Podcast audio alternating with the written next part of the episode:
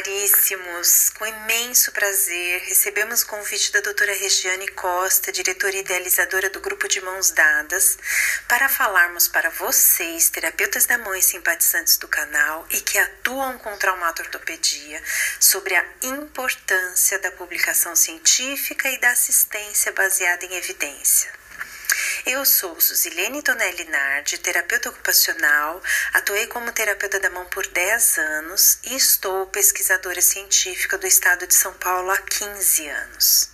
Juntamente com a doutora Fernanda Ribeiro, estamos à frente do Instituto Ciência e Sentido.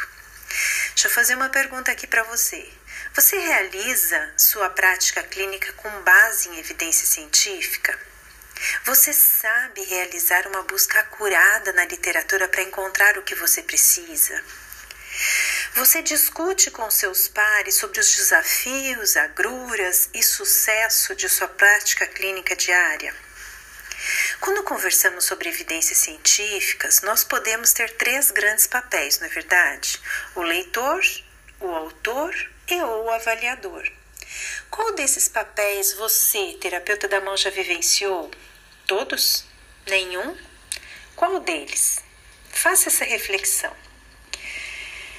Atualmente, a proposta é aproximar cada vez mais essa rede de conhecimento científico que foi criado da prática clínica, ou seja, parece que passa a ser inconcebível um profissional atuar sem consultar o que as evidências científicas dizem sobre determinado assunto para que o profissional tome a melhor conduta em sua área de atuação, ou minimamente isso seja um, um fio condutor. Então vamos lá. Como leitor das publicações científicas, você, terapeuta da mão, precisa tomar posse dessas descobertas para aplicar na sua prática diária. Isso pode trazer maior segurança em sua prática clínica, obviamente que sem deixar de considerar a individualidade de cada paciente, não é mesmo? Então, o que, que é preciso? Você, terapeuta da mão, precisa saber como fazer uma busca acurada na internet. Buscar em bases de dados que agregam evidências que passaram por avaliação por pares. Além disso, como leitor, você precisa realizar uma análise crítica desses artigos. Sabe por quê? Nem tudo que é publicado é bom. E precisamos refletir se aquilo que eu encontrei na literatura é concordante com a minha prática clínica. Se não for concordante, se porventura você tem uma técnica melhor do que, a, do que a que está sendo ditada pela literatura, então chegou a hora de você pensar se não deve passar de leitor para autor. Obviamente, agregar esse papel, né? Porque leitor seremos sempre. Como eu posso revelar para esta rede de conhecimento, para esta comunidade científica, que o que eu faço é muito melhor do que o que a literatura está me mostrando? Então você precisa participar dessa rede de conhecimento publicando as suas descobertas, fazendo pesquisa, colaborando com a inovação tecnológica, patentes, e, obviamente, registrar essas descobertas no veículo científico que mais se encaixa com seu achado.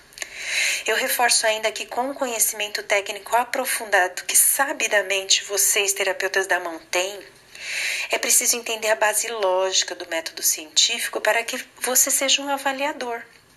A comunidade científica, os editores, precisam muito da, da expertise da área para avaliar os manuscritos que são enviados para revistas.